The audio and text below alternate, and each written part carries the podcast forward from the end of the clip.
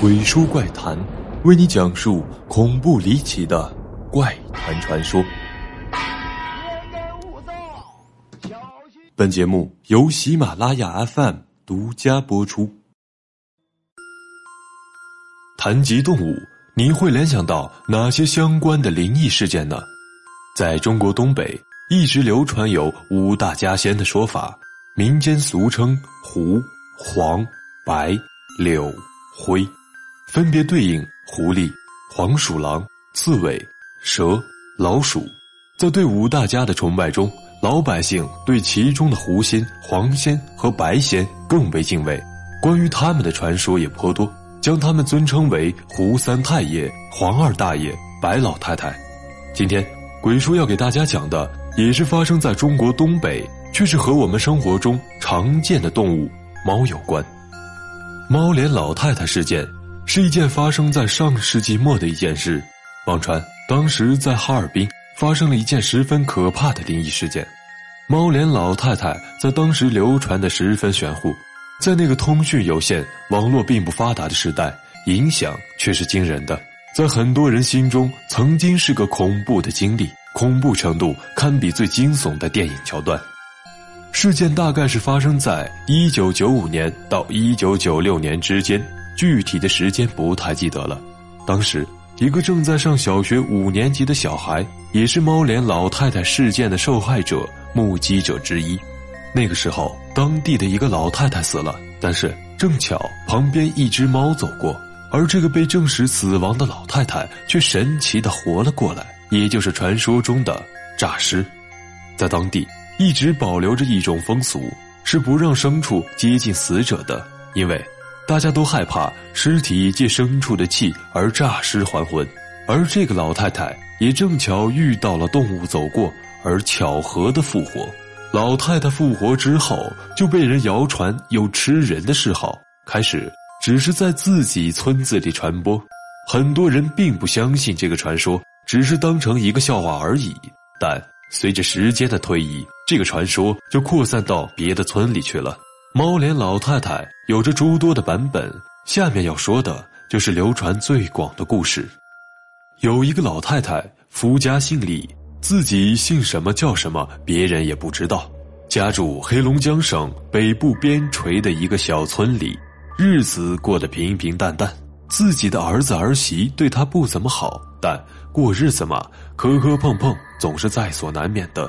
后来因为一点小事。老人和儿媳打了起来，老人晚上气不过就上吊了，因为是含恨而死的。老人的后事也没办得风风光光的，毕竟家里也不太富裕，打算把这遗体放上一晚上，明天就下葬。老人是傍晚上去的，那天天很阴，死相很骇人，眼睛半睁着，舌头伸出嘴外，都有点发黑，面目狰狞。当时人们都不敢靠前。说来也奇怪。老人的儿子赶来了，哇的就哭了，跪在老人身前，大家才敢把老太太给弄下来。村里老人们说，含冤而死的人必须让自己最亲的人在身边，才能入棺安葬。晚上为老人换上寿衣后，儿媳也很伤心，回娘家了。老人的儿子觉得自己对不起老娘，晚上给老人守孝。黑龙江冬夜漫长。老人的儿子和一个邻居坐在一起唠嗑，邻居说着说着就困了。这时候，老人家养的一只花猫从老人的遗体上跳了过去，落地后竟然不动了。此时，老人猛地坐了起来，半边人脸，半边猫脸，儿子当场就吓傻了。老人起尸后，把自己的邻居抓死了。儿子趁着这时间撒腿就跑，边跑边嚎：“我妈诈尸了！”农村睡觉都早，晚上更是安静。说来也奇怪，要是在平时，有个人半夜里那么大声叫，狗肯定也跟着汪汪叫。但今天晚上，只能听见狗儿直哼哼。儿子也吓疯了，顺着路冲到了村里的一个人家里，在那家里过了一夜。晚上那家人也很害怕，都不敢睡觉。天亮后，儿子叫了一帮人回家。发现邻居肚子都被抓开了，老人不见了。后来这个村子就感觉很阴暗，总有动物消失，甚至还有几个小孩也消失了，弄得人心惶惶。大人都告诉自己小孩没事不要乱跑，要是真碰见那东西了，就围着个东西跑就行。据说僵尸是不会转弯的。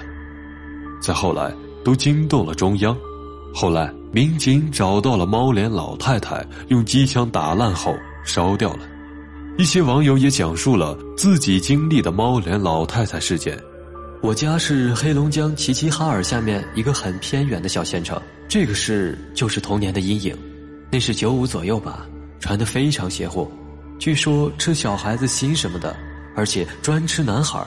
有小孩子的家庭非常恐慌，家家都在门口拴一个红布条，据说这样猫脸老太太就不敢进来了。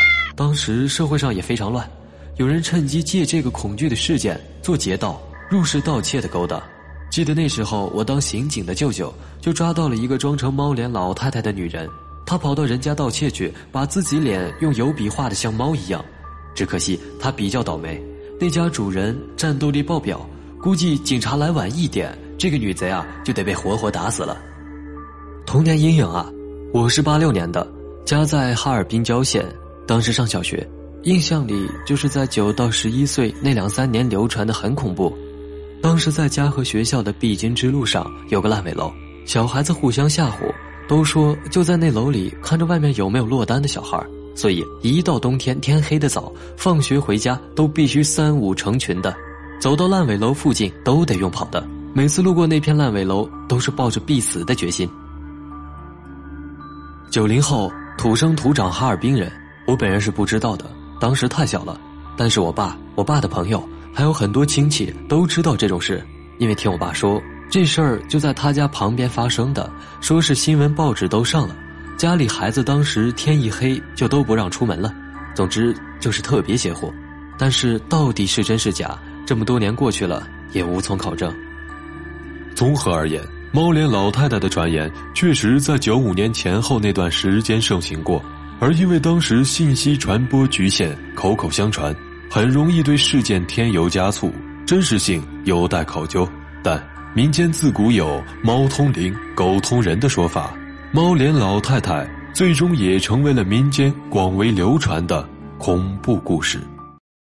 好了，这就是我要为你讲述的故事。欢迎订阅《鬼书怪谈》，也可关注我的微博或者微信公众号“鬼叔怪谈”。晚安。